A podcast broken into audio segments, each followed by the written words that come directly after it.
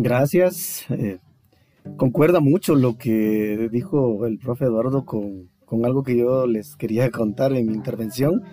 ¿Para qué leo? Para cuestionar lo que estoy viviendo porque bien que puedo leer un tener un documental visual o a través de internet eh, en un podcast, pero al final eh, lo que está en un libro me sirve para cuestionar lo que estoy viviendo. Precisamente el libro que les he mostrado en pantalla hace unos momentos, eh, que se escribió en la Rusia soviética, cuestiona muchas cosas que todavía estamos viviendo. Entonces, lo que en resumidas cuentas, ¿Para qué leo? Para cuestionar lo que vivo. Eh, por favor, Elder, ¿sería su intervención? Eh, sí, sí, bien. Antes de responder, eh, decía ahí licenciado Eduardo de que la posibilidad económica existe. Yo lo veo con estudiantes y les digo, bueno, vamos a fotocopiar este folleto que nos va a durar, bueno, planificado para dos meses, son cuatro quetzalitos no hay dinero, dicen. Pero sí vemos que andan comprando esas recargas de internet de 50, esos juegos que la verdad que no he investigado sobre eso. Incluso padres de familia, alcahuetes también, que dicen que no hay dinero.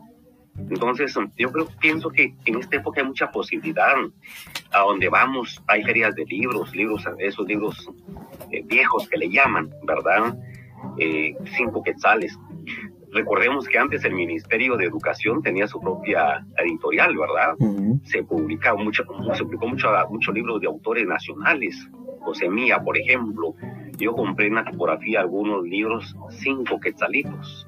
Entonces sí, este es el problema que Guatemala, muchos guatemaltecos, no decimos todos los guatemaltecos, no podemos generalizar, muchos guatemaltecos decían pretextos, pretextos, pretextos absurdos y, y pretextos absurdos. Pero ¿por qué leemos? por muchas razones, entre ellas, por ejemplo, para informarnos, conocer, escudriñar otras, conocer otras culturas. Guatemala es un, es un país, en, es, un país increíble, Huehuetenango sobre todo, donde convivimos varios grupos étnicos, Huehuetenango, aquí en la Sierra de los Cuchumatanes, donde se cree que surgió el protomaya, ¿verdad? El canjobal, el jacalteco, poptito, en verdad es increíble. Entonces, leemos para informarnos. Hace muchos años yo este, leí eh, Hombres de Maíz de Asturias. Increíble, una novela que quisiera volver a leer otra vez. Este, entonces, a, través de este libro, por ejemplo, Hombres de Maíz, comencé a conocer un poco más eh, de, la, de la cosmovisión maya. Muy interesante, verdad, sí, increíble. Entonces, leí Hombres de Maíz y, fue una forma también de conocer más a mi país. Eh, la, la, mejor novela para mí y, leí ahí un encuentro que hubo de, de, críticos de arte, decían que la mejor obra de Asturias es Hombre Maíz. Entonces, leemos para informarnos, para conocer, para escudriñar. Eh, decía, no sé, alguien dijo, ¿verdad? Que cuando uno lee, uno vive muchas vidas, uno se mantiene joven, uno viaja, viaja a lugares remotos donde nunca va a viajar, ¿verdad? Entonces nos da ese gran privilegio, esa posibilidad. Y también algo muy importante que alimenta la inspiración, atiza la inspiración. Y uno lee y dice, esto me hubiera gustado escribirlo. Bueno, yo alguna vez lo pensé.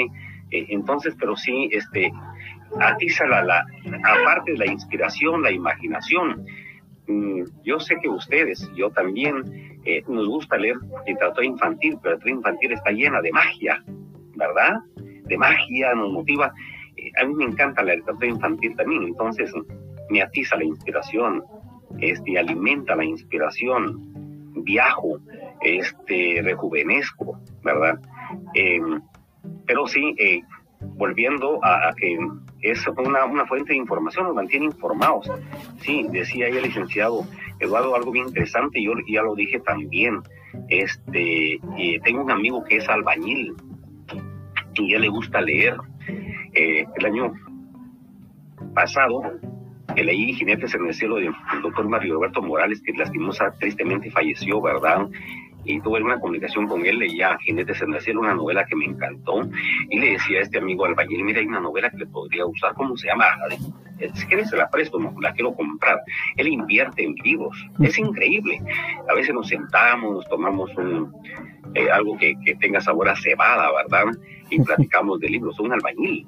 Platicando, por ejemplo, hablábamos la vez pasada del doctor Juan José Arevalo Bermejo, Arevalo, un gran escritor guatemalteco, Memorias de Aldea, La Argentina que viví, Viajar es vivir, El tiburón más sardinas, escritos filosóficos y pedagógicos. Entonces él decía, eh, o sea, viene para asuntos de, para informarnos. Entonces, eh, le hablaba también nombres de maíz, decía, bueno, nombres de maíz creo que es imprescindible leerlo para ir adentrándonos, conocer un poco nuestro país, ¿verdad? Perdón, por los libros citados de José Aguevaro, no sé si usted ha leído uno que se llama La adolescencia como evasión y retorno. Ese le sirvió muchísimo. No ese es el título del libro, pero dentro del contenido, dentro del libro está ese contenido que para estudiantes de básico es esencial. A mí me sirvió mucho. Sí, eh, eh, bueno, Arevalo, con este libro decía el prologuista, decía Arevalo, era un hombre que estaba adelantado su tiempo y, hablaba mucho de Sócrates, que cosa mucho, muy, común ahí, ¿verdad? Pero sí, para informarnos, ¿verdad? Incluso cuando uno tiene charlas como la que tenemos en este momento, nos estamos informando, este, uno aprende de todos. Yo tuve el privilegio de conocer a Humberto Cabal, que tengo casi todos sus libros, aquí tengo mi, biblioteca, eh, todas, sus obras, ¿verdad? Entonces, este, nos informamos, conocemos eh, cómo la vida del pueblo de Tsutujil, en el pueblo Man, y todo, en verdad es increíble. Eh, les, cuento, hace unos uh, tres años, eh, me gusta mucho ir a escalar montañas, este, ir a, lugares donde hay cuevas y todo esto. Entonces llegamos a una cueva y al salir estaban dos campesinos sembrando maíz y uno de ellos fue mi compañero en la escuela y me decía, usted es y ya, usted escuchó que en esta cueva espanta el famoso chamuco. Entonces, la tradición oral, me comenzó a contar muchas, muchos, muchos relatos, eh, eh, aparte de que hay mucha magia, eh, tanta, bueno, este, mucho surrealismo, ¿verdad? Entonces, uno, aparte de leer, uno platica con las personas, uno se informa, uno se retro, uno se alimenta, se, una retroalimentación. Yo, por ejemplo, durante muchos años viví en la ciudad de Guatemala, viví como 15 años. De muy niño tuve que rodar un mundo debido al conflicto armado interno. Este, eh, olvidé algunas cosas, unos detalles, y al regresar al pueblo me encuentro con mi abuela que tiene 103 años, por ejemplo, mi abuela tiene 103 años, y ella este, me cuenta muchas cosas y que son impresionantes, entonces a veces les grabo los audios o anoto y digo, hay material aquí para, para, este, para, para basarme en algo, entonces nos informamos, ¿verdad? Para mí son los dos claves importantes, ¿para qué leemos? Para informarnos y la otra para alimentar la, la inspiración, para atizar la inspiración. Eso sería mi intervención. Perfecto, maravilloso. Sumamente importante esta pieza de rompecabezas. Ya tenemos el sentido que, que, nos puede dar la lectura, pero también esa parte en donde el sentido viene a través de la información y lo encontramos leyendo. Puedo agregar a lo que ya se mencionó que eh, leer, ¿para qué leo? Para darle sentido a, mis ideas, para darle valor a mi cultura, porque aunque no esté escrito, lo decía Isbedi, eh, hablar con las personas y que nos cuenten. Eh, Don Chevo que mencionaba ahí, también era, creo que hay un libro en donde aparece eso.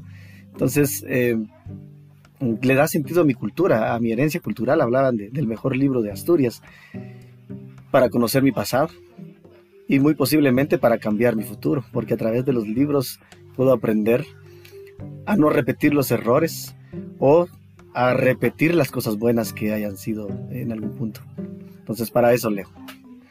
Francisco. Fíjate que, bueno, voy a diferir un poquito ahí con alguna idea de no, no recuerdo quién lo dijo, ¿verdad? Que en Guatemala no se leía. Eh, yo difiero un poquito ahí, ¿verdad? Yo pienso que en Guatemala sí se lee, porque leemos los letreros, ¿verdad? Leemos el periódico, leemos la prensa, leemos un chiste, ¿verdad? a la mano gran cantidad de objetos que podemos leer, ¿verdad? Eh, leemos los mensajes del celular, leemos, eh, bueno, cualquier tipo de documento que nos llega a la mano, lo leemos, ¿verdad? Si sabemos leer.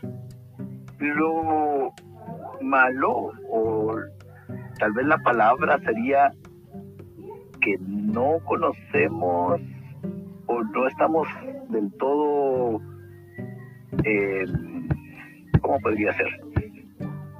No sabemos del universo que nos aguarda, ¿verdad? No tenemos toda la visión de los libros que nos esperan. Entonces nos conformamos, por ahí podría estar la palabra, ¿verdad? Nos conformamos con lo que tenemos a la mano, ¿verdad? Entonces eh, podría ser una forma de ver, ¿verdad? De que sí se lee. Yo pienso que Guatemala está en un nivel lector bastante bueno. Lo, lo malo es que mm, como que esa palabra, bien, es, es, el estándar, ¿verdad? Eh, no, no permitimos la excelencia. Y la excelencia sería, bueno, buscar libros eh, ya de autores más reconocidos o llenar nuestra biblioteca, ¿verdad? Hacer un esfuerzo por, por llegar a otros tipos de lectura, ¿verdad? Que sean más ah, reflexivos, que nos llenen más, ¿verdad? Entonces, um, varía un poquito en eso, ¿verdad? Yo creo que sí, Guatemala es lectora, Guatemala lee. Lo malo es que no lee lo que debería, ¿verdad? No, no lee lo que realmente despierta a la persona, ¿verdad? como una sociedad adormecida por esa misma lectura que hace, ¿verdad? Con el ejemplo del el diario, ¿verdad? Es una lectura así muy pasajera, muy instantánea, como le decía el profe, lectura, ¿cómo fue el, el, la, el nombrecito? Eh, Mickey Mouse. Entonces yo le pongo, yo le pongo otro nombre, ¿verdad? yo le pongo lectura, eh, ¿cómo se llama? Vamos a buscar el nombrecito. comida chatarra, comida chatarra, ¿verdad? Eh, lectura chatarra. Así le llamo, ¿verdad? Entonces, a eso estamos acostumbrados, ¿verdad? Y bueno, eh, tengo otra, otra, otra frasecita por aquí. Leemos porque nos hace recordar las tristezas que sentimos, ¿verdad?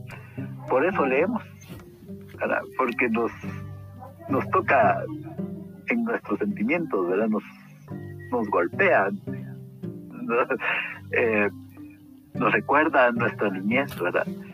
Nos recuerda que tal vez algún alguna situación fuerte, alguna situación golpeante, ¿verdad? Eh, yo tuve la oportunidad de leer em, un libro llamado, vas a ver, déjenme recordar el nombre, Hogar Dulce Hogar. Pero, bueno, empecé la lectura y fue tan fuerte, fue muy golpeante, ¿verdad? Que ya la página 20, yo iba por la página 20 y solté el libro, ¿verdad? porque fue personal, ¿verdad? Me, me recordó mis tristezas, me recordó mis, mis eh, alguna cuestión personal, ¿verdad?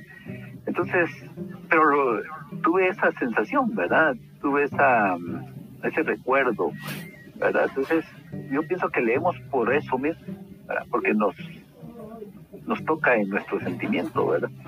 En nuestras tristezas.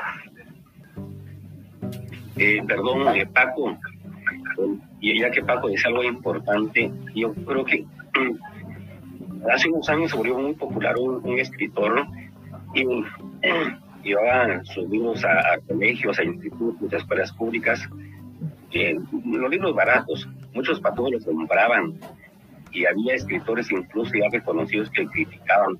Yo pienso que con el hecho de que un estudiante lea un relato, no importa qué autor, que eso fue un comienzo, este, eh, no sé si ustedes seguramente lo han visto en las redes sociales, escritores reconocidos criticando obras, por ejemplo, el año pasado un escritor muy reconocido criticaba, decía, ¿cómo es posible que haya gente en Guatemala leyendo a Coelho? Por ejemplo, y yo decía, no, deberíamos, aquí no, deberíamos sentirnos, decir la gente, a mí me encanta la obra pero me gusta, no me gusta, yo pienso que es un buen comienzo, entonces decir que excelente. Le matamos ese poco interés que estudiante tenga, el poco interés que tenga a veces, entonces motivarlo. Puede comenzar con un dato breve, acuérdense. A mí me encantaba, me encanta mucho Gaitán, su obra, el solar. Entonces, eh, a veces cometemos esos errores, ¿verdad? De, de, de, venir y tocar a Coelho, autores ya conocidos, a su obra no sea tan trascendental. Entonces, pero también Francisco, lo decía Francisco y, ahí, y Orlando, sí, yo pienso que ha habido muchos cambios en este país para mal. Antes le daba mucha importancia a los ancianos, ¿verdad? Era un privilegio para uno sentarse a hablar con ancianos y ellos contaban este, su vivencia, narraciones, parte de su, de su cultura. Yo soy un hombre, me gusta mucho, tengo durante muchos años lejos hice amistad con amigos, tengo amigos tutuquiles, nos queremos como hermanos, incluso nos llamamos, nos tratamos de primo y, he aprendido mucho de ellos, ¿verdad? Y digo que impresionante, por ejemplo, el pueblo tutuquil eh, este, tiene su tradición moral, su riqueza cultural y todo. Entonces, pienso que también hemos eh, ido haciendo cambios negativos. Yo les hablaba a mi abuela, ella tiene 103 años, aún vive, aún tiene una memoria lúcida. Mi abuelo falleció a los 109 años y ellos me contaban muchas historias increíbles, en verdad. Fíjense que, por ejemplo, acá, perdón que haga que, que interrumpa, pero me contaba mi abuela, por ejemplo, que cuando uno de sus hijos nació, le metieron una mazorquita abajo de su almohada. ¿Verdad? Y mira, vos digo, entonces su, su mazorca de la almohada y después al séptimo día sembramos, eh, eh, desgranamos la mazorca y el maicito lo sembramos, hubo buena cosecha. Señal que este patojo venía con buena suerte. O sea, parte de la riqueza, ¿verdad? Entonces pienso que hemos abandonado mucho también eso. Eh, la, a los ancianos pienso que les hemos restado ya importancia. Y son, pero en verdad, deberían ser importantes, para mí lo son, porque uno aprende mucho. Fíjense que compartí en el Facebook una entrevista que le hizo un anciano que él para caminar se arrastra. Le cayó un palo y le quebró la columna, pero se puso a hablar conmigo, señores, mi tercero primaria puso ese señor, y hablándome de ubico de Arevalo, de Arrens. Imagínense, Tito Monteroso estuvo hablando de Sor Juana Maldonado y Pasco, fue la primera poetisa y dramaturga de Centroamérica, 50 años. Tuvimos nosotros nuestra Sor mexicano 50 años después, ¿verdad? Entonces, ¿qué viene esto? En verdad, debemos retomar, ¿verdad? Esa muy buena costumbre de sentarnos a hablar con los ancianos. Ellos son, en verdad, son un mundo de una riqueza increíble. Eso quería interrumpir, perdón.